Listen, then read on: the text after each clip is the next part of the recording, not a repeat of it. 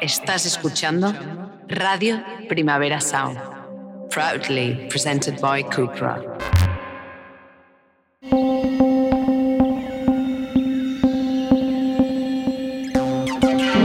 Discos to Resist es un podcast de Primavera Pro en colaboración con Radio Primavera Sound sobre la actualidad de la industria musical.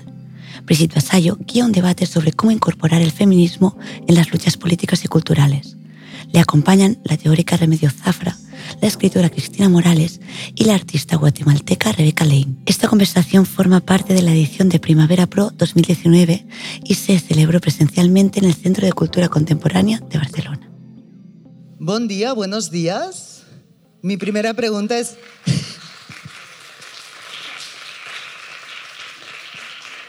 La primera pregunta que os lanzo y luego ya os abrimos el turno de preguntas. Idla pensando, ¿qué hacemos aquí a las once y media de la mañana? Dios mío, ¿qué está pasando?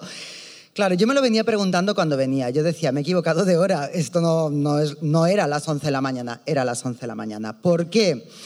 Pues porque el Primavera Pro se despertó un día y decidió juntar a estas tres tiazas así a estas horas. Y me llamaron y me dijeron, oye, y tal, Cristina Morales, Rebeca Lane, Remedios Zafra, ¿quieres? Y yo, sí, sí, sí, sí, sí, sí. Yo de hecho dije, porque esto iba a ser una mesa redonda, que al final ha sido un sofá, yo dije, quiero ser la mesa. Quiero que hablen encima de mí. Y me dijeron, no, Cari, moderadora. Y dije, vale, gracias. Y me vine para aquí ya con las orejas un poco más gachas. Eh, bueno, ya veis el título, Insumisas, así para empezar, feminismo, política y cultura, dos puntos, luchas separadas, de aquí ya podríamos exprimir un montón de cosas, pero yo he venido a moderar, que viene a ser a mandar, que también me encanta, así que no voy a hacer nada más que presentarlas por turnos, además, así ordenadito. Eh, no os voy a contar quién sois porque todas tenéis móviles que estáis tuiteando ya seguro, pues buscadlas en Google, ¿me entiendes? O sea, pff, ahí está todo. Lo que voy a hacer es leeros trocitos de ellas, de sus obras. Si consigo ver, porque yo a estas horas veo peor que por la noche. No soy conocida por mis buenas mañanas, como bien sabéis. Entonces, vamos a empezar con Lady Zafra. ah, bueno. Viene hablando sobre eh, ser pobre. Ser pobre, es que estoy pensando desde dónde empiezo, va, empiezo desde aquí. Porque la pobreza no solo ata una cuerda a la mochila de algunas personas, sino que las carga con piedras de miedo que animan a sucumbir a cada rato. Creo que la superación de dificultades y las negativas, para quienes se sienten subordinados por un sistema, son vividas como un plus de osadía y de carácter que se ensalza por ser algo atípico y extraordinario. Como si las negativas que derivan del posicionamiento y la coherencia creativos solo fueran posibles desde la libertad de quien es rico o es valiente. Me salto un trocito para no coger más tiempo. Si Sibila fuera libre, no tendría que ser valiente y diría que no sin mirar atrás. Pero si fuera valiente, quizás tendría un respaldo alimentado familiar y socialmente y construido en años de autoconfianza o en dinero para vivir. Y podría permitirse el lujo de ser más decidida en sus cosas, incluso de renunciar a muchas de sus cosas.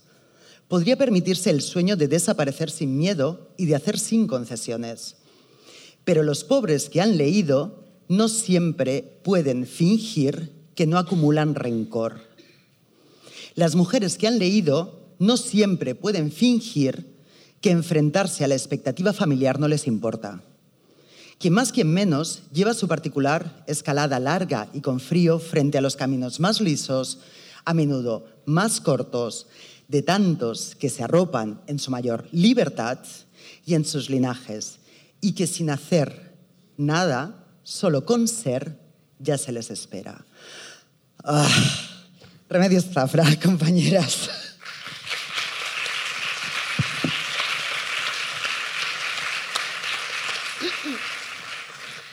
a estar aquí con estas tres mujeres y con...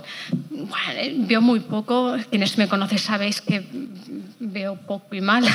Y es maravilloso para mí porque tiendo a imaginar la mejor de las versiones posibles en vuestros rostros. Así que os imagino totalmente interesadas y entusiasmadas con este encuentro que no sé para vosotras, pero a, mí me, generó muchísima expectativa. Incluso la opción que ahora sugiere Brigitte o, con la que especulaba de ser mesa, no, renuncio a, imaginarla en algún momento que, podamos hacer que podamos construir un escenario en el que seamos sillas, mesas y, nos dejemos pensar también desde esas otras perspectivas. Bueno, yo os quería hablar feminismo, política y cultura son los, son las, digamos, los puntos de entrada que nos, que nos proponen para, para este debate. Y, como soy de esa clase de tímidas y, tímidos también que, que, hablan demasiado, me he propuesto ayudarme de unas notas eh, con objeto de situar algunas ideas que después nos puedan valer para el debate o que nos puedan valer para seguir reflexionando sobre ellas.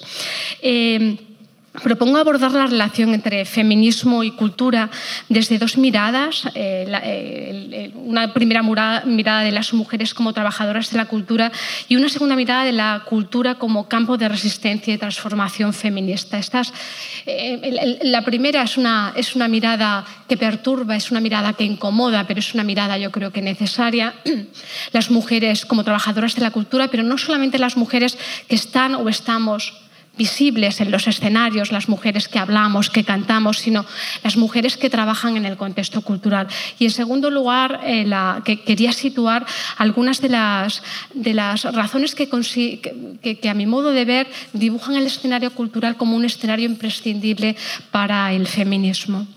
Creo que la multitud de trabajadoras culturales y creativas eh, eh, contemporáneas, hoy se congregan becarias con o sin sueldo, cantantes eh, de distintos lugares del mundo, de distintas culturas, con distintas historias, traductoras, actrices, asistentes de festivales, profesoras interinas, falsas autónomas, poetas, ilustradoras, colaboradoras de posgrado, polivalentes artistas comisarias, gestoras culturales, periodistas, investigadoras en formación, doctorandas casi siempre embarazadas, mujeres creativas e incondicionalmente conectadas. Pienso que detrás de la fachada de motivación por su práctica creativa, porque esta motivación parece que siempre acompaña una práctica vocacional y creativa, en la intimidad y en los pasillos de los centros donde trabajan, muchas de sus conversaciones tratan de la ansiedad, de la falta de tiempo, del desajuste entre lo que mostramos y el cómo vivimos. Descubrir que es compartido, que no somos únicas, hace la cosa política y esto importa. Este asunto de la motivación importa porque son multitud las cosas que la vida nos impone. El lugar donde nacemos, la familia con la que crecemos, el territorio que habitamos, la pobreza, los recursos, las enfermedades y limitaciones del cuerpo y muy pocas aquellas que realmente podemos elegir. Creo que el entusiasmo creativo señala posiblemente una de nuestras primeras muestras de verdadera libertad una de nuestras primeras elecciones. Pienso que las mujeres creadoras, las trabajadoras culturales, lo defendemos no solo como un logro creativo, sino también como un logro político. Por un lado, por ser eh, en este lugar del mundo las primeras generaciones de mujeres que nuestros pueblos y familias han podido acceder a la cultura como trabajo, digo en este y en determinados lugares del mundo porque hay otros en los que no pueden aspirar a, pensar eh, la cultura como trabajo, pero también porque muchas de nosotras venimos de contextos humildes donde la cultura era eso a lo que nuestras familias se referían al decir, hija, búscate un trabajo de veras y en tu tiempo libre ya te dedicas a esas otras cosas que nunca han terminado, han terminado de entender eh, eh, que nos gustan y que nos definen. Mis padres, por ejemplo, siguen todavía sin tener claro a qué me dedico. Eh, también yo lo, a veces tengo muchas dudas sobre lo que me dedico porque la pluralidad de, cosas que hacemos hacen que esa confusión exista. La reciente incorporación masiva de las mujeres al mundo laboral ha ido acompañada de un plus de motivación y entusiasmo, pero creo que también de un plus de vulnerabilidad por el que muchas sienten la presión de la expectativa propia y también de la expectativa ajena, que se espera de ellas eh, que sucumban, que vuelvan a lo que la tradición esperaba de ellas, suele ser la tendencia más habitual. Sin imaginarios ni referencias, sienten que deben demostrar en todo momento que pueden, estando a menudo dispuestas a trabajar y hacer más por menos, a ser posible con entusiasmo. A mí me sigue pareciendo mágico encontrar a chicas armadas con canciones, con obras e ideas y esa expresión en sus caras de quien descubre la complejidad y la potencia del trabajo intelectual y creativo con extrema y violenta libertad. El deseo de trabajar de aquello que les motiva hilando proyectos con pasión, confiando en que podrán hacerlo. Me parece mágico como también me parece cruel descubrirlas tiempo más tarde, perdidas entre, burocracias y precariedad, encadenando eh, colaboraciones sin horarios, trabajos temporales por los que cobran poco, a veces no cobran o a menudo, si hacen cuentas, pagan ellas. Eso sí, siempre hay alguien que les dice, qué suerte tienes trabajar de eso que te gusta. Eh, en el carácter precario de la mayoría de los trabajos culturales disponibles radica la, la, situación ventajosa de quien contrata hoy movido por la maximización racionalista de poquita inversión con menor inversión gran beneficio. Pero también ahí se está acomodando la excusa de temporalidad de las mujeres que trabajamos soñando con algo mejor, donde nuestro entusiasmo puede ser usado como argumento para legitimar la explotación, el pago con experiencia o el apagamiento crítico, conformándose con dedicarse casi gratis a algo que orbita la vocación invirtiendo en un futuro que se aleja con el tiempo, en una vida siempre pospuesta que permite esa temporalidad porque se vive como temporalidad o cobrando de otra manera, inmaterial, pongamos experiencia, certificados, reconocimientos, seguidores y siempre, siempre visibilidad, esa nueva forma de capital. Creo además que la superación de dificultades y las negativas para los, trabajadores creativos son vividas como un añadido de osadía y de carácter. Y esto tiene que ver con la idea con la que Brigitte presentaba esta participación. Eh, un carácter que se ensalza por ser algo atípico y extraordinario, aunque frecuente en la idealizada figura del hombre artista que incluso cuando es pobre crea a pesar de todo, con ese valor añadido eh, de, de, valentía, como si solo pudieran crear los ricos o los valientes. Y me parece que esta osadía es algo construido, parte de un carácter alimentado especialmente en los roles masculinos de comportamiento, aquellos que han podido primar empleo frente a trabajo, vocación frente a responsabilidad, vida pública frente a vida privada. Pero creo que no es lo mismo pagar con reconocimiento a un rico que a un pobre, como tampoco creo que es lo mismo pagar con reconocimiento a un hombre que a una mujer, porque son fuerzas increíblemente conservadoras las que alimentan ese pago inmaterial como algo suficiente, pago inmaterial que en el rico se convierte en prestigio y en el pobre y en las mujeres en frustración y abandono por necesidad de dedicar sus tiempos a ese otro trabajo que sí les permita vivir.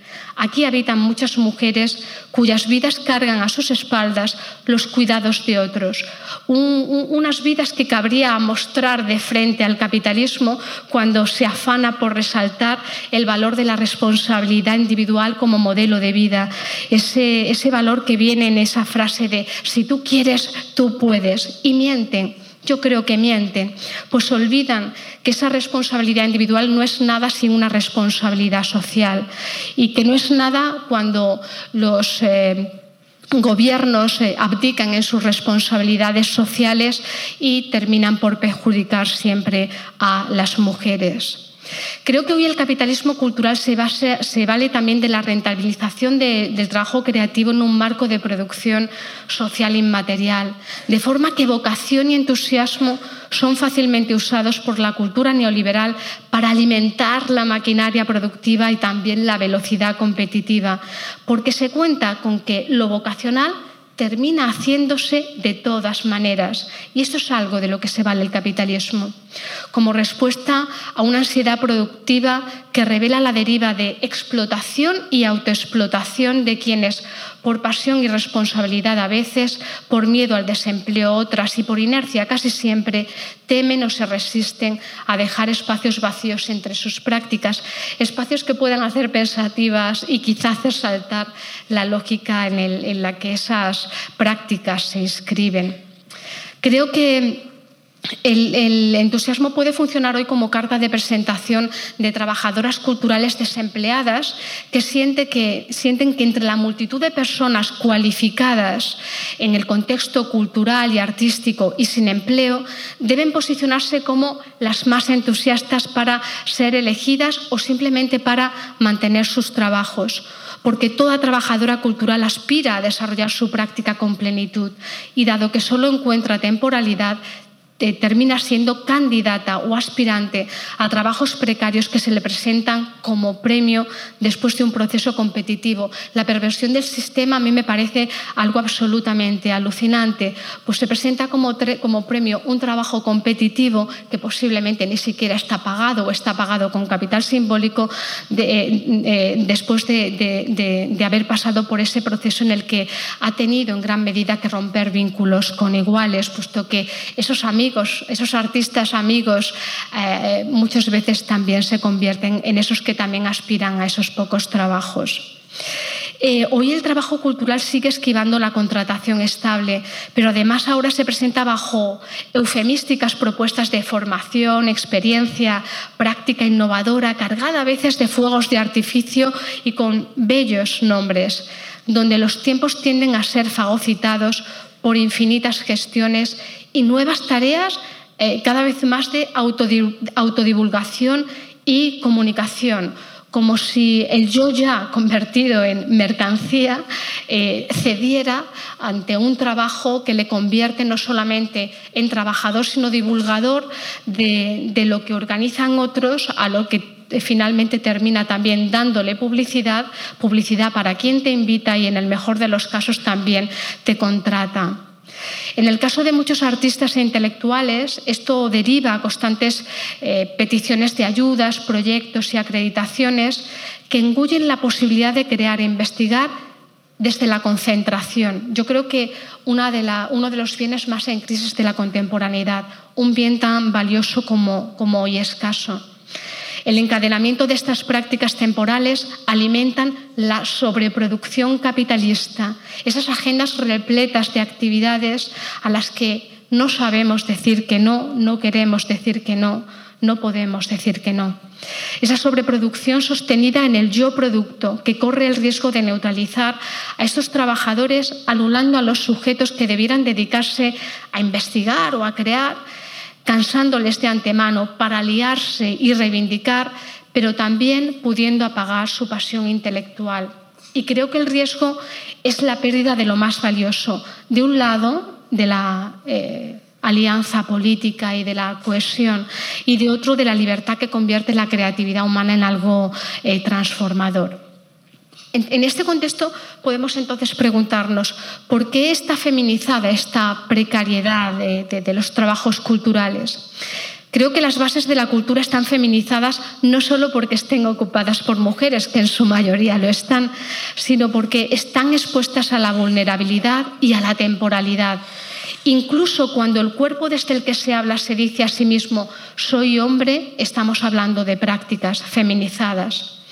Los imaginarios para las mujeres empujan a elegir estudios y trabajos tradicionalmente feminizados y también más precarios.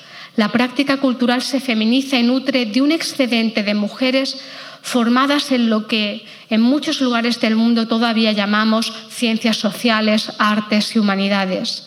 Un excedente que conforma una bolsa de mujeres creativas casi siempre desempleadas, a las que pronto les salpica la abdicación de los poderes públicos en sus responsabilidades sociales de atención a las personas dependientes y que les empujan de esa manera sutil, silenciosa, a hacer lo que se espera de ellas. Esa forma que tenía Virginia Woolf cuando afirmaba no son las catástrofes, las guerras las que nos envejecen y nos matan, sino la manera, la manera en la que los demás nos miran y sonríen al, subir las escaleras del, autobús. Esa forma silenciosa es la que habla de las expectativas que las familias, contextos, grupos con los que vivimos tienen sobre nosotras y son a menudo ese empujón que termina eh, por hacer que muchas mujeres sucumban en estos trabajos.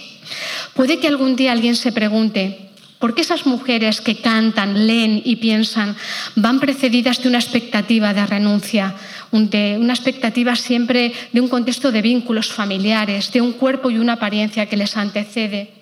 ¿Por qué ese científico, ese director de museo, ese cantante pareciera no tener cuerpo?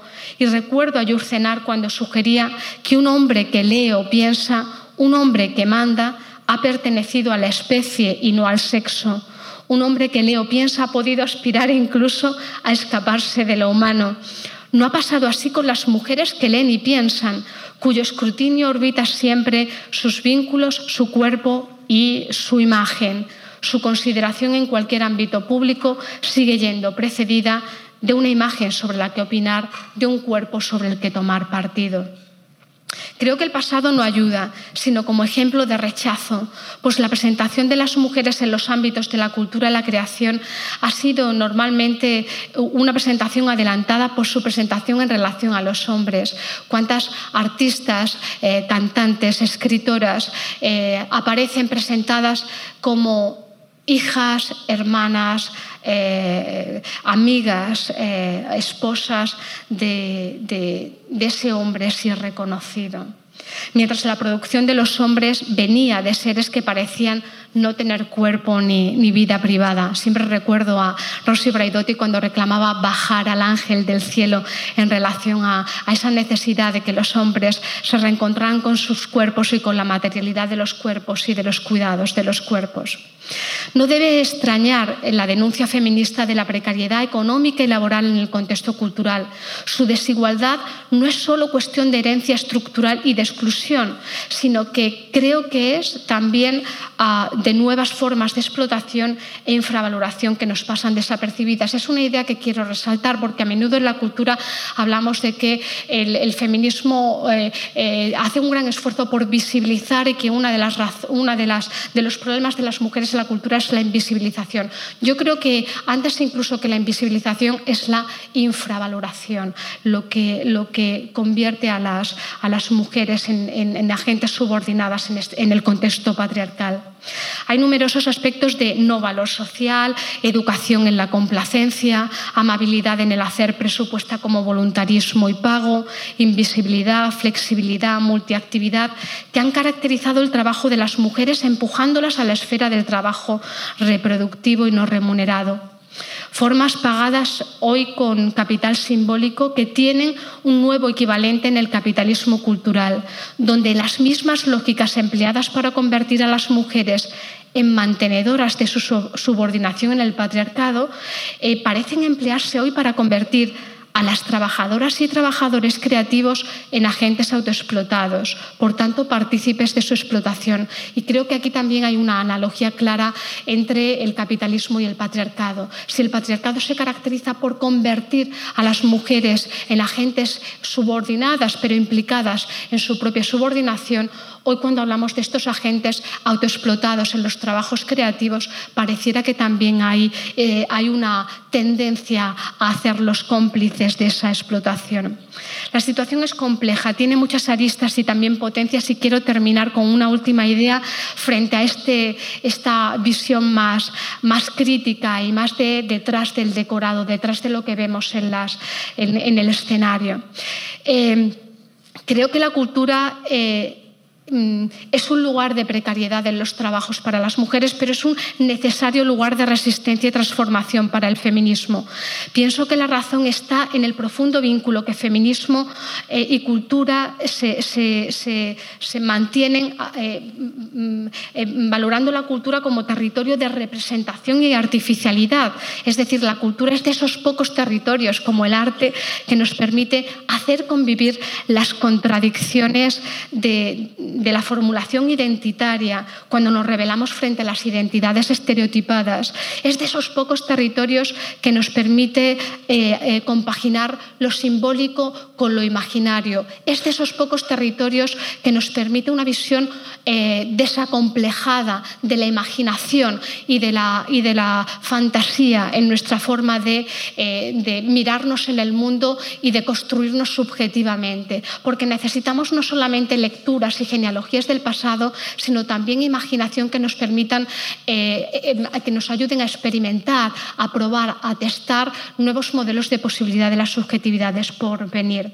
Si como feministas buscamos no repetir mundos, sino imaginar y crear nuevas formas de mundo mejorado, igualitario, el arte y la cultura son de esos territorios que nos permiten hacerlo con multitud de estrategias que pasan de la parodia, la ironía, a Em, eh, la reivindicación, el activismo, en multitud de, estrategias que hoy eh, normalizamos en el activismo y que en muchos casos tienen su origen en la práctica mm, artística, musical y en, distintas, eh, en distintos campos de la, de la, cultura. No se trataría, yo creo, solo de visibilizar voces, sino de resignificarlas, sobre todo porque la desigualdad de las mujeres no está, como os decía, solo solamente en la invisibilización, sino también en su denostación. Como resistencia y activismo, el arte feminista proporciona estas estrategias que nos permiten algo fundamental, que es cambiar imaginario. Y el cambiar imaginario no es ninguna tontería. El cambiar imaginario permite modelos de referencia que crean contagio, que nos permitan eh, cambiar nuestras visiones y también cambiar nuestra expectativa. Termino con una última idea, porque la cultura creo que ha sido también el lugar donde las mujeres mejor han reivindicado y practicado la sororidad, la complicidad, la solidaridad entre mujeres frente a las formas de individualismo alimentadas por el capitalismo y esas que también se alimentan en la rivalidad en los trabajos contemporáneos en el, ámbito eh, creativo.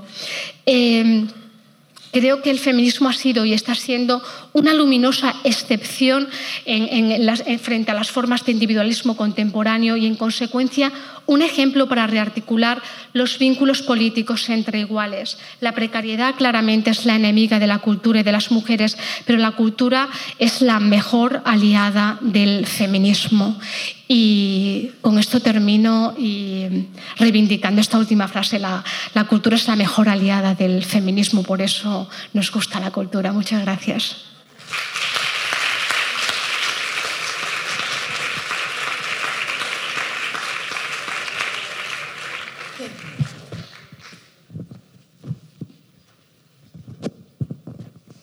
Bueno, bueno.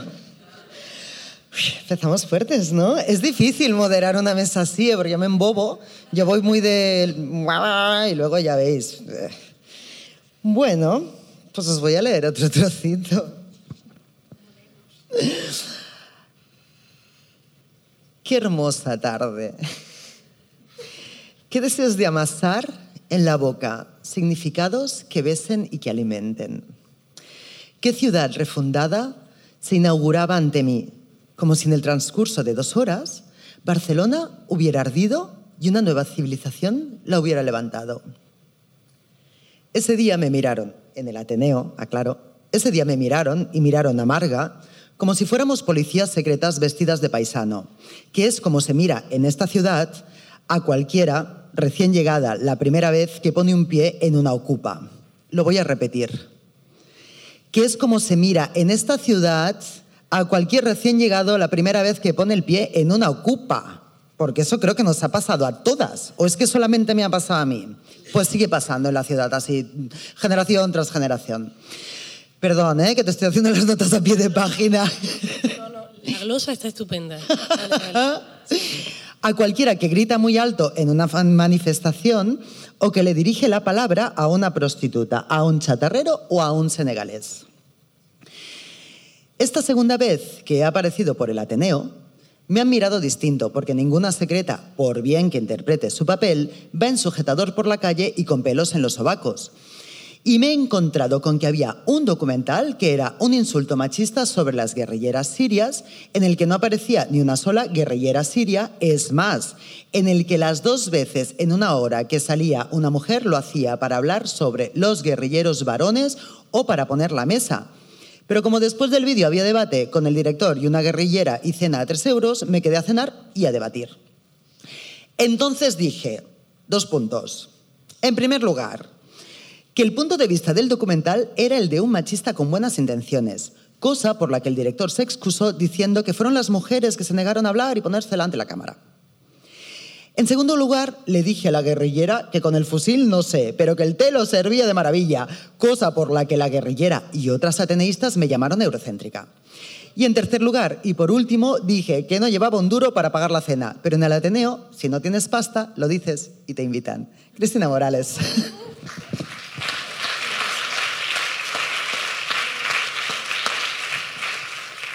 ¿Quieres que te lance algunas preguntas? Dale. ¿Así? Sí.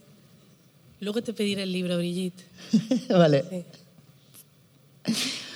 Te lanzo tres. Vale. Así a lo bruto, ¿eh? Venga.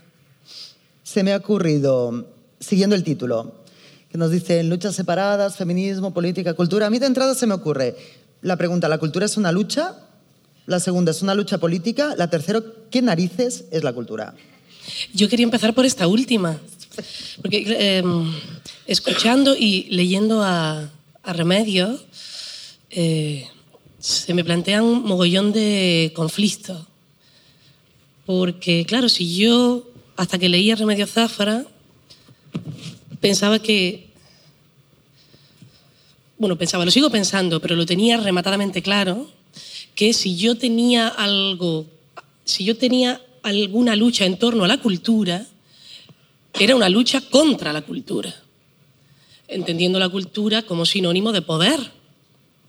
Eh, es muy revelador que los ministerios de propaganda que salieron de, bueno, del periodo de entreguerras eh, y que bueno, en España pues, perduraron hasta los años 60, es más visible en el resto de Europa porque no tenían un gobierno, no tenían gobierno totalitario, socialdemócrata totalitario, sí, pero totalitario no. Eh, cómo hay un tránsito no traumático desde los ministerios llamados de propaganda a los ministerios de cultura. Eh, se les cambia el nombre. Los funcionarios son los mismos, la estructura, el organigrama es idéntico. Eh, esto es revelador en tanto que, bueno, en algo muy visible como es que efectivamente allá donde hay, allá donde hay la asimilación entre propaganda y cultura me parece reveladora porque pareciera que hoy cualquier cultura, o que nombramos la palabra cultura como ese ter un territorio del que hablaba Remedios, ¿no? un territorio tan vasto en el cual cabe desde la emancipación, las posibilidades emancipatorias, hasta el ministerio, ¿no? hasta el ministerio de propaganda. Y esto me hace que yo sea muy afín a textos y a iniciativas como las de el manifiesto Charnego, el manifiesto Charnego es un texto que corre por Indimedia. Yo conozco al autor, pero el autor no lo firma, lo deja anónimo, muy bien, eh, cosa que lo aleja de todo lo que tiene todo lo que tiene el trabajo cultural en torno a la autoría y la visibilización. La del manifiesto Charnego, como la de tantos manifiestos, es una propuesta invisibilizadora, como la de cualquier graffiti que veamos por la calle que no está firmado, ¿no? Está invisibiliza su autoría en pos de otra cosa. El manifiesto Charnego eh, tiene dos partes. Manifiesto Charnego 1 y Manifiesto Charnego 2. Creo que es en el 1 donde se dice algo tan bello como eh, vamos a quemar todos los libros donde aparezca la palabra cultura. Em, estas son mis sospechas, ¿no? Cada vez que, cada vez que me muevo en contextos que de modo consensuado diríamos que son culturales, esta mesa. Claro, sospecho grandiosamente, eh, eh, por no hablar ya de esas otras acepciones de lo que significa la cultura, como puede ser la, cultura que no pasa por lo letrado, ¿no? que pasa por algo eminentemente popular y algo, algo eminentemente eh, fuera de archivo, algo eminentemente fluido y no registrado mi acercamiento crítico, como esto es, claro, como bien decía Remedios, como el territorio es tan amplio, el territorio de la cultura es tan amplio, mi acercamiento crítico como autora eh, ha sido poniendo el foco en dos puntos. En primer lugar, la cultura, ahora sí, o sea, la cultura institucionalizada, democratizada, democratizadora, en Barcelona, en centros cívicos, y por otro lado, en esa manifestación de la cultura que se da dentro de los centros cívicos barceloneses, pero también dentro de otros espacios como residencias de creación, que es la danza comunitaria o danza integrada. Em, o sea que agüita con, la cultura en primer lugar, ¿no? Eh, me gustaría contar una anécdota de ver cómo esa cultura gratuita democratizadora a, la que parece que todos tenemos acceso a cambio de nada, como usuaria o como, como público, eh, en realidad no lo es. Que no se geste, que, no se, que la moneda de cambio no sea el dinero no quiere decir que sea gratuita. La moneda de cambio, como ahora se diré, es la propaganda. Eh, me ocurrió recientemente, eh, fui a ver un espectáculo en un centro, cívico por una, una un grupo de teatro, una compañía de teatro, y la entrada era gratuita y ellos para poder ensayar allí tenían que habían pagado creo que algo simbólico, como un euro por cada dos horas de ensayo, muy barato, ¿no? Este tipo de residencias artísticas que hay en centros cívicos de Barcelona que quizá muchas de vosotras hayáis ido como público, incluso hayáis utilizado ¿no? los espacios. Cuando el público fue, cuando cuando hicieron finalmente la presentación, que hay que decir que estos espacios, eh, por, ejemplo, pienso en, las bases de la residencia, las bases, las bases para poder tener acceso a una residencia artística de danza en el Centro Cívico de la Barceloneta, eh, aparte de la gratuidad, en este caso sí, ni el euro simbólico, la gratuidad del espacio, es que a cambio, a cambio, se tiene que hacer un espectáculo de lo trabajado, ensayado, se tiene que mostrar y se tiene que mostrar gratuitamente. En tanto que ellos, como artistas, no han pagado el alquiler de una sala de ensayo, que sería pues muy costoso. En estas circunstancias vamos, voy yo como público a ver este espectáculo, un espectáculo de teatro eh, y bueno, yo ya sé qué contrato firmo como público, ¿no? Estas bases, estas bases que firman eh, los, actores, los artistas, el hecho de que yo vengo al centro cívico sin pagar, bien. Lo último que me esperaba era que antes de la función, el director del centro cívico eh, subiera, subiera al escenario, no, porque era, era, a, pie de, era pie de suelo el escenario, eh, soltara un speech sobre las maravillas de la cultura gratuita, el gran la gran labor por la cultura que estaban haciendo ¿no? los centros cívicos de Barcelona, en concreto este centro cívico, que dan la oportunidad a jóvenes intérpretes para abrirse un camino en... Eh, o sea, a mí esto me pareció de una violencia. A mí, mm, para empezar, me pareció de... O sea, me pareció irrespetuoso para los artistas, porque hemos venido a ver a los artistas. Ya sabemos que estamos en un centro cívico, ya sabemos todas las cosas, sabemos el contrato que hemos firmado, eh, pero lo último que me esperaba era que efectivamente vinieran a hacernos pagar como público cautivo de un mensaje de propaganda, de propaganda de la cultura institucionalizada, y todos sus beneplácitos. Em, a mí cuando yo luego lo comenté me llamaron exagerada, ¿no? Claro coño, si no pagan ni nada, ¿qué más te da, tía? Que en un momento se, suelta el rollo. Claro, tenemos que, tenemos que pensar que este señor, haciendo esto, no solo suelta el rollo, sino que se, sino que se pertrecha y legitima en su posición de poder, porque en esa sala el único que estaba cobrando era él. Y el técnico, ¿no? El técnico, digo yo, estaría cobrando el técnico. Em, esto, sería otro esto sería también para tirarnos hablando una hora, ¿no? ¿Qué pasa con las intérpretes que vamos, actuamos tantas veces y solamente está cobrando el aparato, el aparato de la infraestructura, del espacio y no la intérprete, que cobra en visibilidad, ¿no? Como bien decía Remedio. Y ahora es cuando te quería pedir el libro, Brigitte, porque eh, que me interesaba eh, leeros un fragmento en el que yo reflexiono sobre eh, la danza integrada y la danza comunitaria, que es esa danza que yo descubrí en Barcelona em, y que consiste en clases o procesos creativos donde no importa el nivel dancístico del participante, eh, ni que tenga una carrera artística, ni muchísimo menos. Lo que se pretende es crear un espectáculo juntos. Y tiene la peculiaridad de que eh, hay personas eh, no bípedas, eh, personas diversas física e intelectualmente, mientras frente a otros más o menos normalizados. el descubrimiento de la danza comunitaria, la danza integrada, integrada en el sentido de la integración esgrimida desde las instancias bienestaristas del trabajo social, como sabemos ¿no? que la palabra integración es muy tramposa. ¿Quién se integra y en función de qué modelo se integra? Quién debe, hacia dónde opera, cuál es la dirección de la integración, quién se debe integrar y en qué. Sabemos que quien se debe integrar es el diferente con respecto a un modelo blanco, europeo, capaz, eh, no diverso. Permitidme un segundo, busco la página.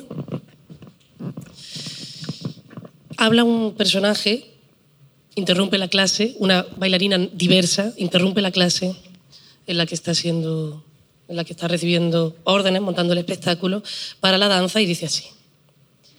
La danza integrada es un pueblo de la nación del movimiento, a pesar de que, paradójicamente, la danza integrada se llama danza y no movimiento integrado.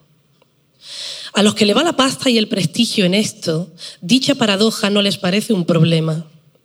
Es más, les parece un beneficio, porque los de la integrada reivindican precisamente su inclusión en los circuitos de danza normalizados, en teatro, en clases, en universidades, en premios. Aunque hayan colonizado villas al amparo de la nación democrática del movimiento, su objetivo no es moverse, como dictan desde la metrópoli, sino danzar. Danzar con todas las connotaciones formales, académicas y elitistas de las que los metropolitanos se desmarcan y una más, una de las, perdón, danzar, danzar con todas las connotaciones formales, académicas y elitistas de las que los metropolitanos se desmarcan y una más, una de la que hasta la danza contemporánea se ha desmarcado hace cinco décadas, danzar bellamente. Los integrados quieren a toda costa ser bellos, los integrados no pueden permitirse bajo ningún concepto quedar mal ni salir feo.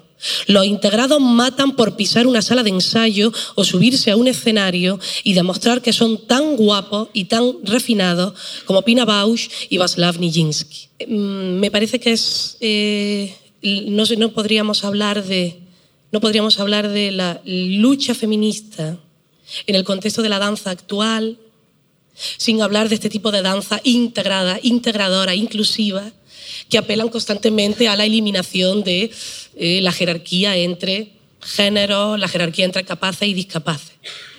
Para mi sorpresa, eh, descubrí que el mejor integrado, el bailarín mejor integrado, dentro de los, coloquémonos en esta pirámide de jerarquía, en una sala de danza estaremos, estamos en una sala, una sala de danza una sala donde se practica danza comunitaria hay varias, existen varios estatus. Está el estatuto del estatus del profesor, generalmente, sistemáticamente, sistemáticamente es un hombre blanco, bípedo, eso ha sido un bailarín de carrera, sin ninguna diversidad, formado en la danza clásica o contemporánea.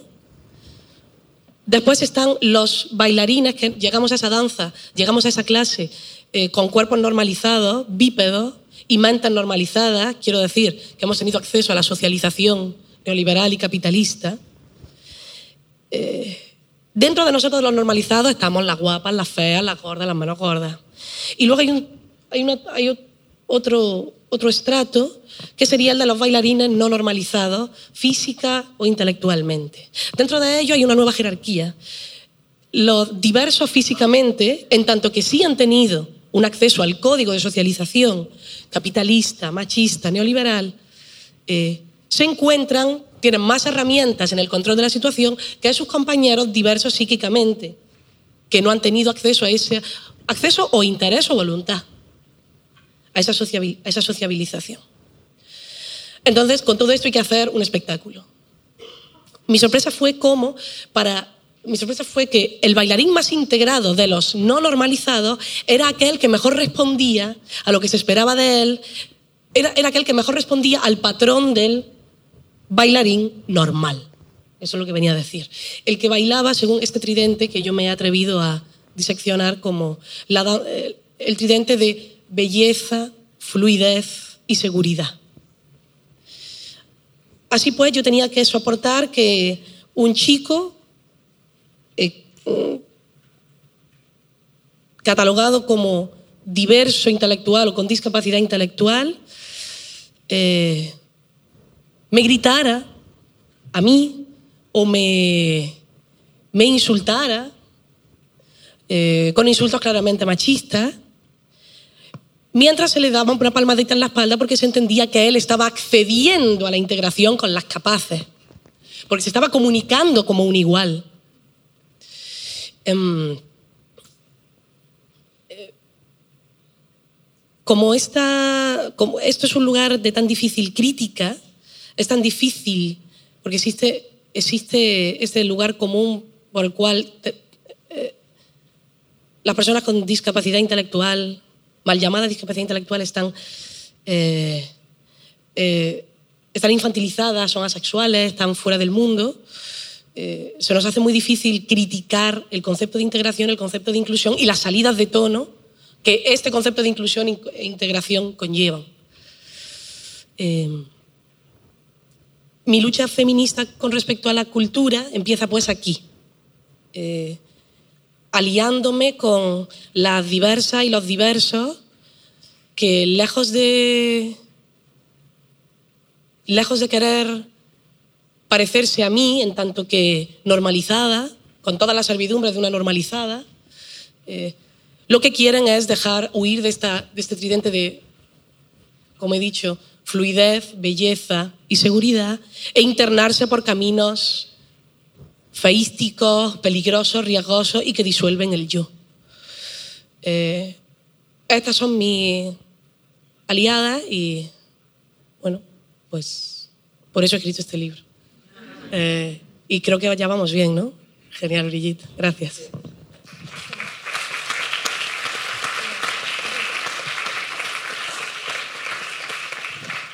De hecho, te iba a lanzar otra así, pero digo, es que no tenemos tiempo, no tenemos tiempo, pero con qué ganitas me he quedado. Bueno, compañera, aquí es donde yo me vengo un apuro porque digo, bueno, yo leo, yo leo, pasa nada, ¿no? Una, dos, estupendo. ¿Qué hago con la tercera? Porque la tercera no escribe, canta, rapea. Y llego aquí y me dice, pues rapea, y yo sí, yo venía en el coche rapeando.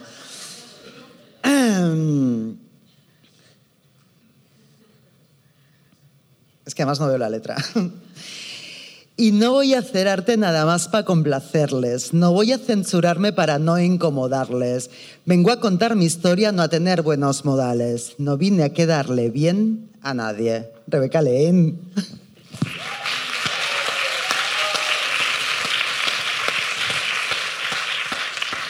No vine a hacer las paces no me pongo disfraces, no vine a repetir las frases de organismos internacionales, no salgo a protestar para que la gente me vea y luego subir fotos, selfies, para que crean.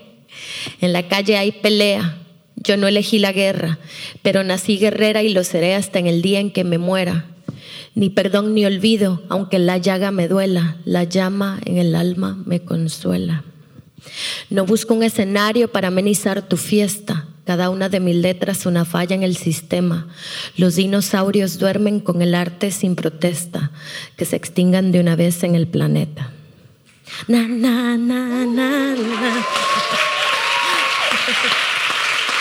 Muchas gracias. Y mm, bueno, qué, qué complejo compartir mesa después de estas reflexiones eh, tan profundas. Eh, y compartirles un poco pues desde dónde vengo, desde dónde hago, por qué hago, por qué hacemos. Em, y bueno, yo vengo, esta, esta canción que, que leía Brigitte es de mm, Reina del Caos, que es una canción que nace en un contexto en Guatemala en el 2015, donde se realizan una serie de manifestaciones ciudadanas, así se les llama, em, que culminan cuando... Em, o, su punto más álgido es el momento en que salen ciertas investigaciones por un organismo internacional apoyado por Naciones Unidas, una comisión internacional contra la impunidad, y eh, se dan a conocer, el presidente de mi país por aquí. y donde se dan a conocer los resultados de unas investigaciones donde directamente se vincula a la vicepresidencia y presidencia con casos de corrupción terribles y fatales. Entonces, se hacen unas eh, convocatorias ciudadanas eh, hay que decirlo, mestizas, no mestizas como, como yo, que estamos mezcladas, eh, que eso en la jerarquía de los países racistas que somos nosotros te, eh, implica ciertos privilegios, ¿no? Ser racista, ser eh, mestizo y por cierto racista también. Em, eh, dentro de la ciudad, dentro del urbano, con acceso a información, etcétera. Y entonces la gente se levanta y dicen, ya se levantó el dinosaurio, ya se levantó la masa, esta es la generación que va a hacer que Guatemala se despierte, siendo que los pueblos indígenas llevan miles y cientos de años en resistencia en nuestros territorios. Entonces es una canción que hace referencia hacia ese sujeto privilegiado cuando adquiere conciencia y cuando sale. Que eso nos pasa mucho a las feministas también, que venimos de contextos urbanos, que venimos de la blanquitud, del mestizaje, que venimos de los privilegios de haber tenido eh, eh, acceso a la cultura, acceso a la educación y que pues salimos a las calles y decimos, esta es la generación de mujeres que está transformando el mundo y somos nosotras y nos vemos todas como yo y todas venimos de los mismos lugares y empezamos, digamos, eh, una cultura bien autorreferencial, ¿verdad? Y ahí es cuando entonces muchas de nosotras planteamos, a ver, ¿cómo es que este grupo de mujeres es el que representa a todas las mujeres, siendo que son eh, la mayoría blancas, siendo que la mayoría son de un contexto urbano, siendo que la mayoría son universitarias, siendo que, y empieza uno como a nombrar esos privilegios que encuentra dentro de estos espacios.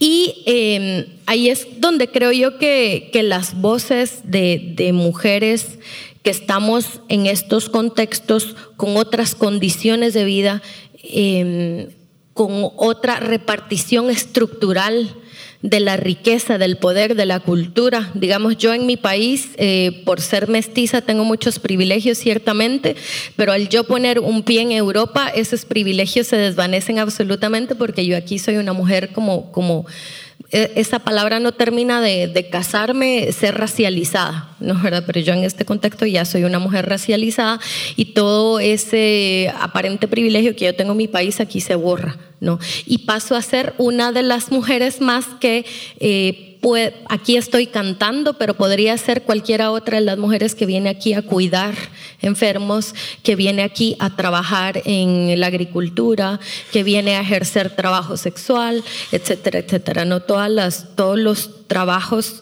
más precarizados eh, para las mujeres, sobre todo en condición de migración, en condición de, estar sin papeles, etcétera.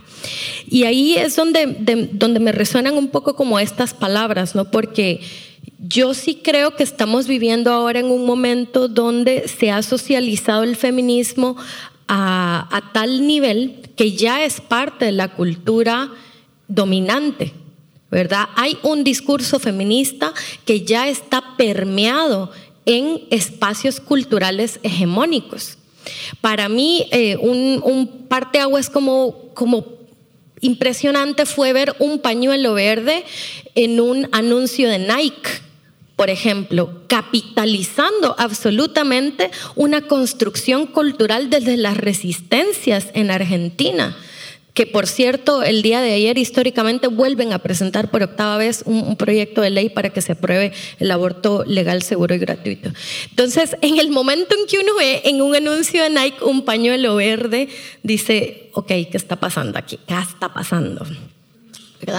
Eh, porque ya hay ciertas marcas, Gillette también, digamos, cuando pone una propuesta ahí para deconstruir la masculinidad dominante y etcétera, pero ya está llegando un campo cultural del capitalismo, ¿no? La propaganda del capitalismo, que es la publicidad, de la yo trabajé en marketing un tiempo donde dicen la poesía del capitalismo, así nos decía nuestro jefe, ustedes están haciendo la poesía del capitalismo. Entonces, cuando la poesía del capitalismo ya agarró nuestros códigos, quiere decir que culturalmente ya hay un lenguaje común, accesible, a través del cual si te identificas con estas ciertas palabras, estos ciertos conceptos, este... Em, esta construcción cultural ya está a tu acceso y está a tu alcance. Eh, el feminismo ONU, como le llamo yo, ¿verdad?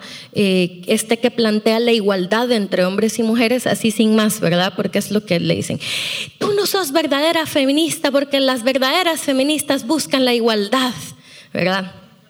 es el feminismo ONU, ¿no? Como esto no busca la igualdad o esto no está buscando la igualdad, entonces por lo tanto no es feminismo. Porque Dentro de la cultura general ya hay cierto sentido de propiedad sobre el feminismo por haber entendido el feminismo ONU, ¿verdad? La versión más light de lo que es la, la lucha feminista para nosotras.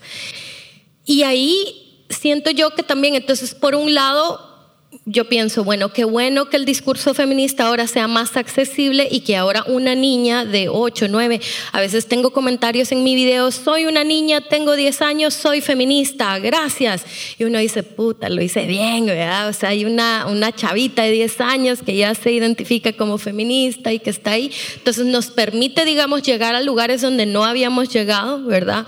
Eh, o incluso comentarios, por ejemplo, de mi mamá estuvo viviendo muchos años en una relación de abuso y ahora gracias a esta canción y este video, yo que le hablé toda la vida no pude llegar, pero este, esta canción, este video, la hizo darse cuenta que estaba viviendo. Entonces, la accesibilidad que nos ha permitido, digamos, lo, que las feministas nos hemos ocupado, porque este espacio no se nos ha sido dado, es decir, nosotras a través de apropiarnos de, de la palabra, de todos estos espacios que nos han sido negados históricamente, hemos llevado nuestros discursos hacia la música, hacia la cultura, hacia los libros, hacia el performance, etcétera.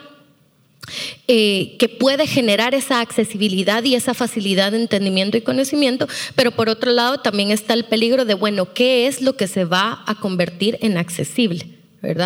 Es decir, eh, estuve en un foro no similar, pero donde tratábamos eh, los mismos temas hace algunos meses en Zaragoza y una compañera decía, bueno, a mí me parece bien que, eh, que esto esté de moda, que el feminismo esté de moda, porque ahora las editoriales están vendiendo más libros de mujeres, escritos por mujeres. Muy bien, pero ahora, ¿qué mujeres? ¿Qué, ¿Qué mujeres escritoras son las que se están consumiendo? Qué, de dónde vienen, qué color tienen, eh, en dónde se encuentran geográficamente, eh, etcétera, ¿no? Es decir, entonces mi conflicto está entonces ahí. Entonces, si este discurso se convierte en hegemónico, ¿dónde quedan todas las voces que en el discurso hegemónico son negadas o son borradas o son eliminadas? A mí me llama profundamente la atención, por ejemplo, cómo siendo yo que aquí en este territorio soy reconocida como una mujer racializada, eh, se me permita y se me dé acceso a tener un micrófono y hablar estas cosas que les estoy hablando a ustedes, pero las compañeras que se ven como yo y que están aquí en situación de migrantes en una asamblea feminista se les dice que están dividiendo el feminismo, porque están hablando acerca del racismo dentro de los espacios feministas, ¿verdad? Y dicen, y incluso las callan en las marchas en Madrid les dicen cállense, este es el momento donde todas somos hermanas. Aquí ustedes están dividiendo el feminismo porque aquí no venimos a hablar de racismo. Entonces, eh, dentro de esa dentro de eso, por ejemplo, podemos decir, bueno, no, este ya es un espacio diverso porque tenemos una mujer racializada. O, y en el espacio de los escenarios, más aún, por ejemplo, no, este no es un espacio racista porque tenemos artistas latinas cantando. Bueno, ¿qué artistas latinas? ¿De qué color es su piel? ¿De qué países vienen? ¿Cómo es que ellas tuvieron acceso a, a formarse en danza, en canto, en no sé qué, versus a las que agarramos el micrófono por necesidad? Siendo que yo no soy de las más necesitadas, también debo decirlo, es decir, yo también crecí en un ambiente de, dentro de la precariedad de mi propio país, viví con ciertos privilegios también, ¿no? Hay, compañeras que han tenido, la han tenido mucho más difícil para tomar un micrófono y hablar y contar sus, sus experiencias, pero ¿quiénes son? ¿De dónde vienen? O sea, también por eso es que me conflictúa mucho la palabra racializada, porque no es igual yo que entré aquí con una invitación del Primavera Pro, ¿verdad? Aunque me la hicieron de pedo para entrar esta vez eh, por la, en la migración, que una compañera em, boliviana, ecuatoriana, por ejemplo, que viene aquí al, al cuido ¿no? que viene a trabajar de cuidos, que probablemente esté en una situación irregular migratoria, eh, o alguna compañera, compañero también, porque nuestros compañeros aquí también son sujetos de la violencia racista, aunque sean hombres, ¿no?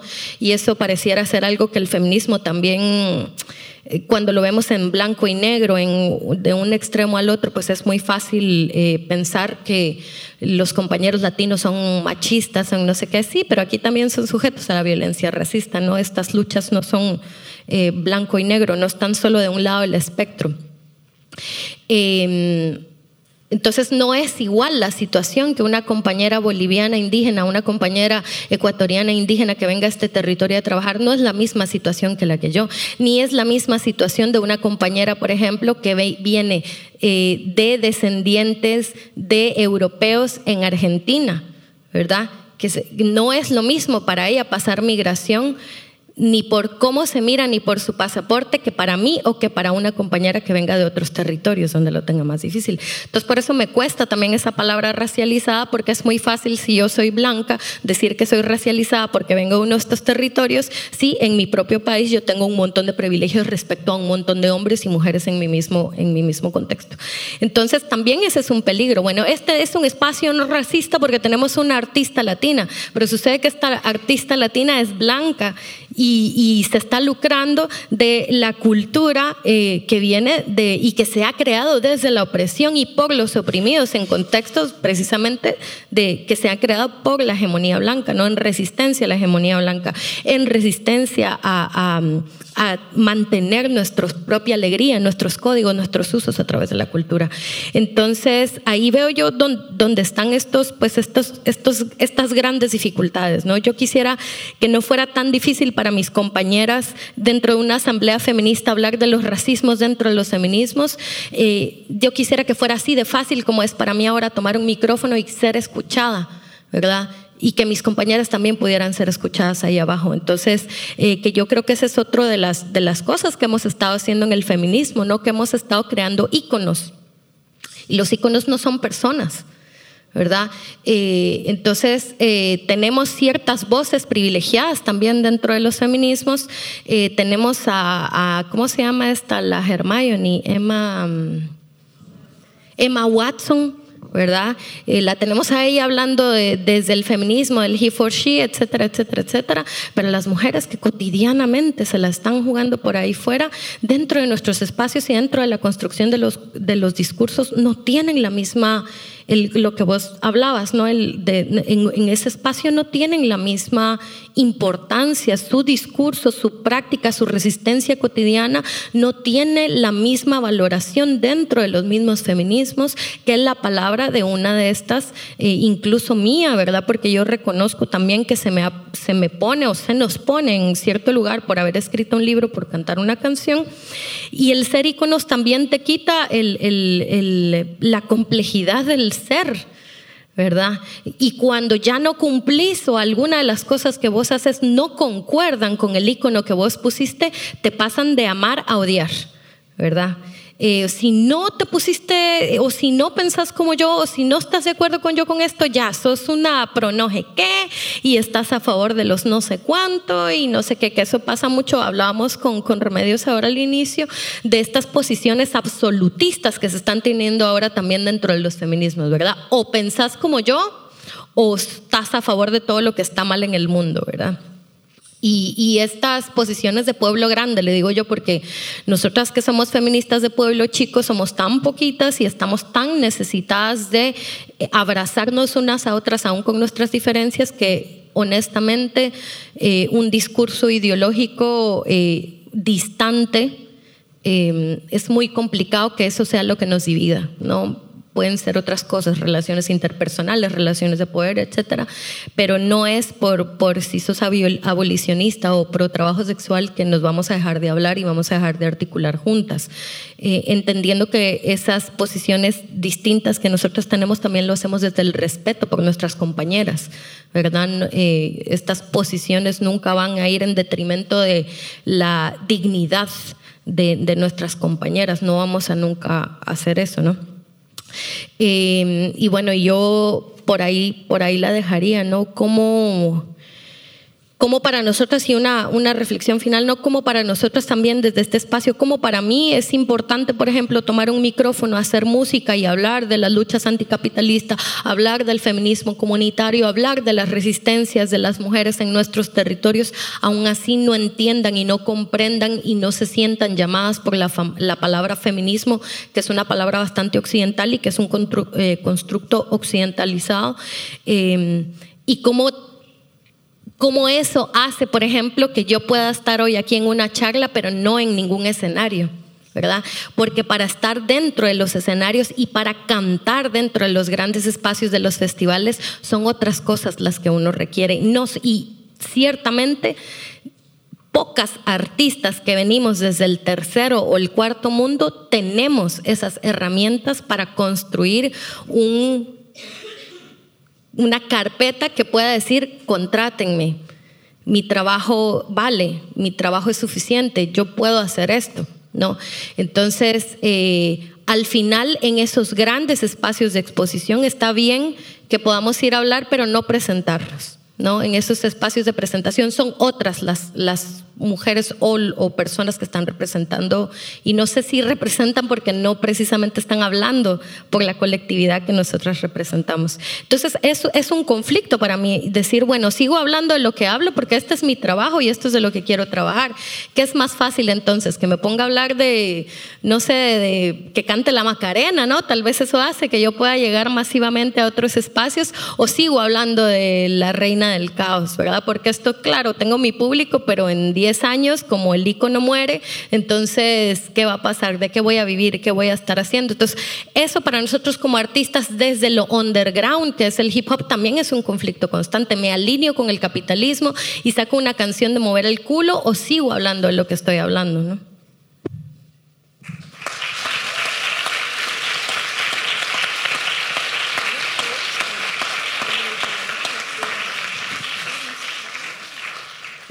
Bueno, yo me he descontado. ¿Qué tenemos hasta la una? O sea, queda nada aquí, como quien dice, ¿no? Em, bueno, la idea era que yo ahora lanzase una pregunta para hacerlas dialogar, pero en realidad han dialogado entre ellas eh, los tres discursos. No sé si estáis como tan flipando y todas queriendo ser mesas como yo. Eh, os voy a abrir el turno, aprovechadlo bien, porque si no os lo corto y cojo yo la pregunta, por si queréis preguntarles vosotras algo para empezar. ¿Qué os parece? Y si no, saco yo también lista de preguntas. Me dicen que tienen miedo. No tengáis miedo. Pero si ya más burradas de las que yo he dicho es que no, no hay posible. Hola, primero agradeceros la charla que ha sido súper agradable. Y tengo tres preguntas. A ver, ¿la tecnología en el contexto de lucha feminista creéis que empodera o subordina? No sé si se entiende. Perdona, si la tecnología empodera o subordina. Y bueno, después eh, a, efectos prácticos, ¿no? Dentro de asambleas feministas donde tú puedes ver que entre mujeres también hay pues conflictos de poder, o sea, ¿qué se podría hacer? Porque una cosa es el discurso y la otra cosa es la realidad de qué haces con pues, las, las emociones que se den, como, no sé. Eh, y después, em, no sé, era solo mi pedrada de compartir una sensación de que el hecho de que el feminismo cada vez sea más mayoritario o que haya pues empresas o, no sé, no hace que convierta algo que es una lucha social en una mera marca más, como que es comunicación corporativa y al fin y al cabo pues no es como que el capitalismo siempre lo hace, ¿no? Con todo, con el anarquismo, el punk, con, todo. Pues como que coge el feminismo y dice, vale, pues ahora me lo agarro yo para que todo se quede en algo superficial y el Zara pueda vender marcas de pussy power y explotación. Ya está, gracias. Tomamos la palabra. Cogedla. Sí. Eh, eh, yo, en relación a, dos de las preguntas que, comentas en concreto, eh, empiezo por la última porque creo que se vincula también con algunas de las cuestiones que, nos unen en las, en, las, en, las, reflexiones que hemos compartido. Y es el, riesgo por la estetización o la mercantilización del feminismo en un momento en el que yo creo que tenemos la sensación de que ha habido un punto de inflexión en muchos lugares del mundo y que, está, y que sigue creciendo. O sea que podemos hablar de una alianza feminista que, independientemente de las diferencias o eh, ayudados quizá por las diferencias que no son un problema, sino que suman, a, eh, el feminismo eh, permite eso, yo creo que tan valioso, de hacernos ver al otro no desde lo que nos hace únicos o únicas, sino de lo que nos une a los demás. O sea, yo creo que esa es la fuerza que, que, hila, incluso cuando Cristina comentaba que por su propia experiencia eh, ella había llegado al, al, feminismo desde esa alteridad, desde esa diversidad, desde ese, esos lugares de a veces incluso abyectos socialmente, ¿no? de esa, esa, forma de llegar desde lo diverso, desde la vivencia personal, de pronto nos, nos nos sitúa frente al espejo de la conciencia en relación a, a, nuestras preguntas sobre nosotras mismas y, y, y respecto a lo que nos une a, las demás, a las demás mujeres. Yo creo que ese vínculo es el que, eh, más allá de, los debates que se están generando y se están enriqueciendo en los últimos años, donde a veces predominan incluso visiones polarizadas, por mucho que muchas personas critiquemos que esas visiones polarizadas son justamente parte de un patriarcado que, estamos cuestionando. ¿no? Eh, pero en relación a este asunto, yo creo que conviven eh, vivimos mundos distintos también en el feminismo. Y, como parte de uno de los feminismos que hoy en día es más visible, que yo lo pondría entre comillas, eh, es ese feminismo estetizado, mercantilizado, que también ha sabido eh, hacer suyo el mercado porque en la cultura neoliberal esa es la característica, todo se vuelve mercancía y el feminismo se está queriendo también hacer mercancía. Y sin embargo, mi sensación ante esto es que yo siempre recuerdo aquella, aquella idea de, feminista de los años 90 de, que necesitamos infiltrar la alteridad allí donde se, desea un cambio. Eh, eso un poco tiene que ver con la estrategia también que comentaba Cristina. Y esa alteridad también puede estar en el mundo mercado técnico, en el mundo de la, eh, en el mundo de la publicidad, en el mundo eh, tenemos que estar, tenemos, el, feminismo tiene que estar, tiene que atravesar cada una de las parcelas del ser humano para interpelar al otro. Y tenemos que ser también capaces de buscar aliados con esos que están creando ah, eh, publicidad y, creando tecnología. Comentabas, hacías eh, una pregunta sobre si la tecnología empodera o subordina. Yo creo que empodera y subordina al mismo tiempo. La, tecnología fue idealizada especialmente en los años 90 en relación a, lo que podía ser un mundo eh, eh, en red, un mundo horizontal para, para las mujeres. Y justamente lo que nos, lo que, aquellas utopías que nos encontramos en los años 90 y que hablaban de que todo aquello que justamente hoy hemos resaltado que nos caracteriza, esa, esas identidades que van eh, escritas en los cuerpos y que dicen cómo es el color de nuestra piel o que dicen cosas de nosotros, pensábamos en los años 90 que, a partir de una vida interfaceada eso quedaría atrás, porque los cuerpos quedarían aplazados. Lo que nos hemos encontrado es justamente lo contrario. No solamente no han quedado aplazados, ni la máscara ni el anonimato han sido en ese sentido, yo creo que, instrumentalizados por el feminismo para una posible liberación de construcción o para una lectura más emancipadora, sino que ahora somos más imágenes que nunca y más identidades que nunca. Y eso uh, tiene, yo creo que lecturas muy cargadas de potencia, pero lecturas también cargadas de riesgos como la mercantilización de, de muchas de esas identidades por parte de, de, del contexto contemporáneo. Eh, comentaba, os comentaba, termino con con, esto, en, hilando dos, estas, las dos preguntas que hacías. Para mí es muy importante eh, hacer una crítica a cómo ese feminismo mercantilizado no debiera ser, yo creo que no hay que denostarlo como tal, sino que hay que observarlo, investigarlo y buscar si también podemos encontrar en esas formas alianzas que nos sirvan para construir un mundo mejorado y un mundo más igualitario.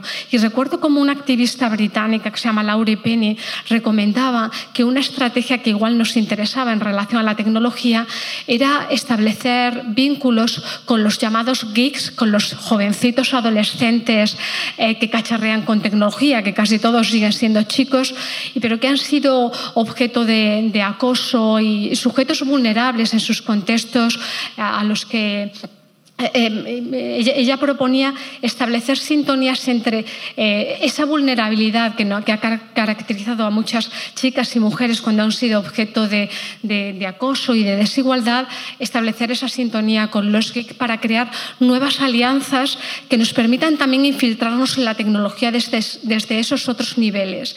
Tendría que ver con esa infiltración de, de alteridad y cambio allí donde necesitamos, donde, donde eh, siempre visibilizamos el poder y, eh, yo creo que, al, hacer esa visibilización de, del poder nos negamos la oportunidad de transformarlo también desde dentro y creo que ninguna de las, de las, ninguno de los territorios que hoy en día conforman la tecnología debiera, debiera estar privado de, de una acción eh, feminista.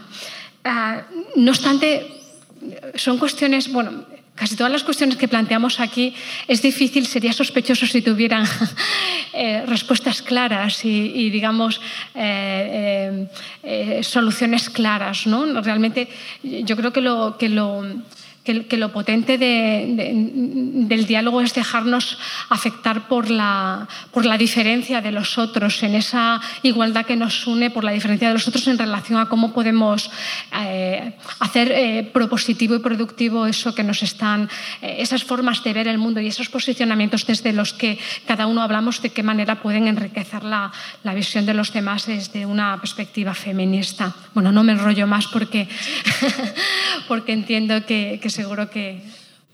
Bueno, primero agradecer a, a quien ha hecho la pregunta, es Vicky Valcarca, que es una cacho de música y como yo digo que es, del, que es la más punky de Barcelona.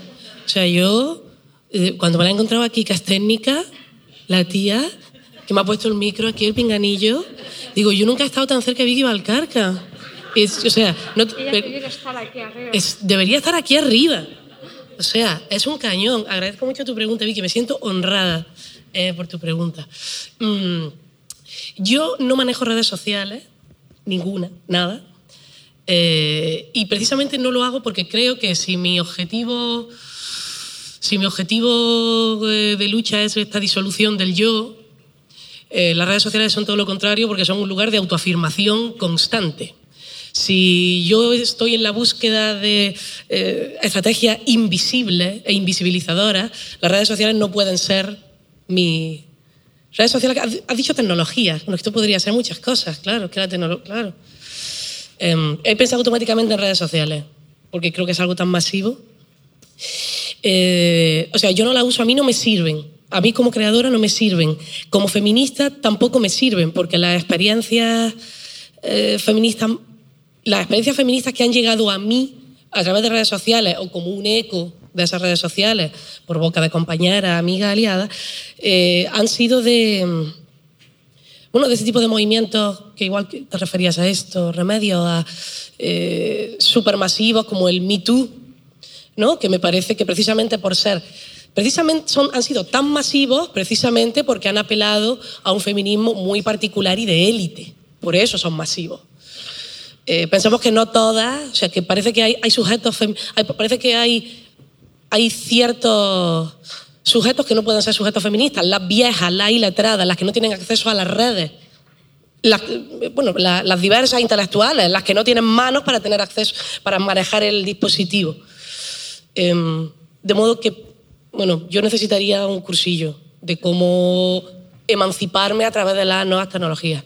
Em, por otro lado, pero tampoco, también creo eh, que tenemos que ser cautelosas con la palabra empoderar, ¿no? Con este, este eh, anglicismo ¿no? del empowerment. Eh, yo personalmente no quiero estar empoderada, porque yo no quiero ningún poder. Yo quiero estar, en todo caso, quiero estar contraempoderada. Yo no quiero ejercer el poder sobre nada ni sobre nadie. ¿no? Esto, lo dice, esto lo dice muy bien la, la filósofa María Galindo, ¿no? de Bolivia. Dice, eh, vamos, llegaremos a la emancipación no solo cuando rompamos las cadenas con respecto a los otros, sino cuando renunciemos a nuestros propios privilegios. O sea, si yo por el lugar en el que estoy, dónde he nacido, cómo me llamo, cuál es la forma de mi cuerpo, qué modos tengo de, razonar, tengo, que por supuesto tengo, eh, posibilidades de dominio sobre otras y sobre otros, mi trabajo es precisamente el alejarme de ellos, renunciar a ese poder. No lo quiero. Eh, yo creo que eh, la tecnología yo, digamos, como soy generación millennial, ¿verdad? Eh, no soy Gen X, X, que son las más jovencitas, yo todavía soy millennial, yo todavía vi televisión a blanco y negro, ¿cachás? Y te tenías que parar a cambiar los 11 canales que tenía la televisión. Entonces yo crecí todavía en una época donde la tecnología no estaba y de repente, boom, el, la red social en la mano, puedo hacer de todo con mi huella digital ahora. Entonces ese cambio eh, independientemente yo estuviera de acuerdo o no, porque yo agarré un teléfono inteligente hasta los 28 años, ¿verdad? O sea, hace siete, ocho años, eh, para mí como herramienta de trabajo ha sido muy, muy, no sé si empoderadora, sino precisamente ha facilitado mucho mi trabajo desde los márgenes. Digamos, para mí no hubiera sido posible hacer una carrera en la música eh, contando con las redes tradicionales de apoyo a la música, disqueras que no existen en mi país, ¿verdad? Ni disqueras, ni industria musical, ni radios, por ejemplo, que allá a mí me pueden pasar en radios en Alemania, en Suiza, en Barcelona, en donde quieran, pero en mi país no me ponen una, me ponen una canción que es una canción de amor que hice con un grupo pop ahí, no más, ¿verdad? Entonces, como no sería posible para mí y para muchas eh, raperas y artistas que nos enunciamos desde los feminismos si no fuese a través de las herramientas que nos ha dado la tecnología. Hay, digamos, de alguna forma somos un poco hackers, ¿no? Porque somos dentro de ese mundo, estamos utilizando esas herramientas y estamos hackeando. También tengo clarísimo que este es un engrandecimiento del yo. O sea, es que si yo pongo una foto de una manifestación, no tiene el mismo impacto que una selfie.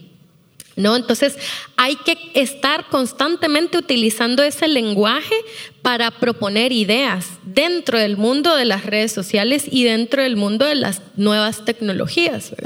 Entonces yo diría que es una, es una herramienta de trabajo. Es una herramienta de trabajo muy poderosa, es una herramienta de comunicación y es una herramienta a través de la cual yo puedo hoy por hoy conocer raperas en la India, ¿verdad? Y lo puedo buscar a través de hashtags, lo puedo buscar a través del YouTube. Entonces creo que, es, que es poderosa cuando nosotras mismas eh, tenemos la posibilidad de ver más allá de, del de, la superficie de la cultura hegemónica, ¿verdad?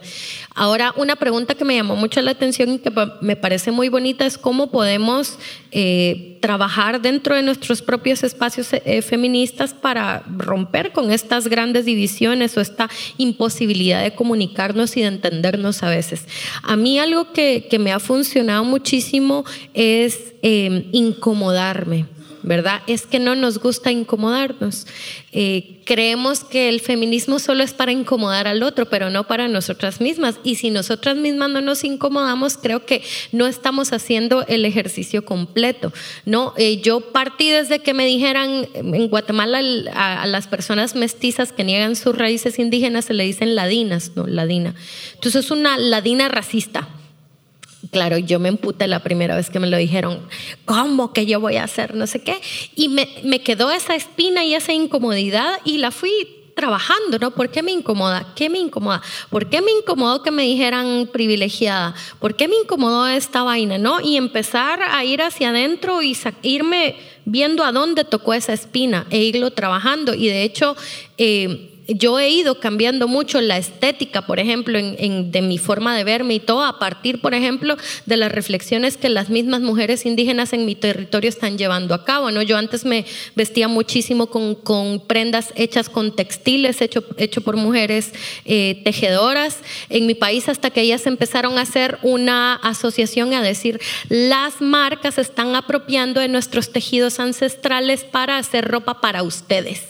Y ahí fue como, jue, Si según yo, yo desde mi privilegio estaba reivindicando mis raíces y no sé qué, pero claro, desde una visión más colectiva esto estaba siendo dañino y contraproducente para las mismas mujeres que están no solo defendiendo su trabajo como tejedoras, sino la propiedad intelectual que desde los pueblos indígenas se reconoce como colectiva, pero que desde el capitalismo Sara vino y dijo, voy a patentar este diseño de esta blusa, ¿verdad? Entonces, eh, desde estas luchas, entonces yo creo que que el permitirse a una misma incomodarse por esas otras palabras y otros, otros discursos es muy importante. Em, y algo que es muy importante que hemos aprendido nosotras de las feministas comunitarias es interpelarnos amorosamente. ¿Verdad? Me gusta mucho esa palabra interpelarnos porque implica pues irte quitando las capas, ¿verdad? Ir viendo, ir viendo hacia adentro, ir reconociendo tus privilegios y tus opresiones también, ¿verdad? Sobre todo los privilegios que son los que no son invisibles, eh, amorosamente. Es decir, si amorosamente o empáticamente no estamos dispuestas a escuchar a la otra, a entender las razones de su pensamiento, esté de acuerdo yo o no, entonces no va a haber un, no va a haber ese lugar, como dice Remedios, donde nos vamos a encontrar con lo que nos une, ¿verdad? ¿Dónde vamos a encontrar ese espacio donde te puedo agarrar la mano y decir, como hicieron estas mujeres en India, impresionantes, cinco millones de mujeres que generaron una cadena todas, eh, tomadas una de, de, la mano de la otra, ¿verdad? Entonces, ¿cómo podemos generar esas cadenas de acción colectiva que impacten, ¿verdad? Si no encontramos ese punto. Pero es muy difícil tomarle la mano a alguien que no quiere reconocer su racismo. O es muy difícil tomar de la mano a alguien que no quiere reconocer el valor de mi palabra. O e, es muy difícil, digamos, cuando cada una no hemos hecho ese trabajo interior. Y para mí es muy importante esto también porque el feminismo no es solo una cuestión teórica que está en un libro, te tiene que pasar por el cuerpo y ese pasar por el cuerpo a veces te conflictúa y te hace pensar por qué coño dejé que, como dicen unas compañeras en Chile, el feminismo me arruinó la vida. Yo era feliz, yo podía escuchar cualquier canción, podía ver cada, ver cada película en paz y ahora no puedo, ¿verdad? Entonces, que te joda la vida hasta que tú misma dudes de las certezas que vos tenés para mí. Y, y, y ahí es un trabajo que no mucho se habla dentro de los espacios feministas, que es la espiritualidad, ¿verdad? La espiritualidad y esa es una de las grandes riquezas del feminismo en nuestros territorios.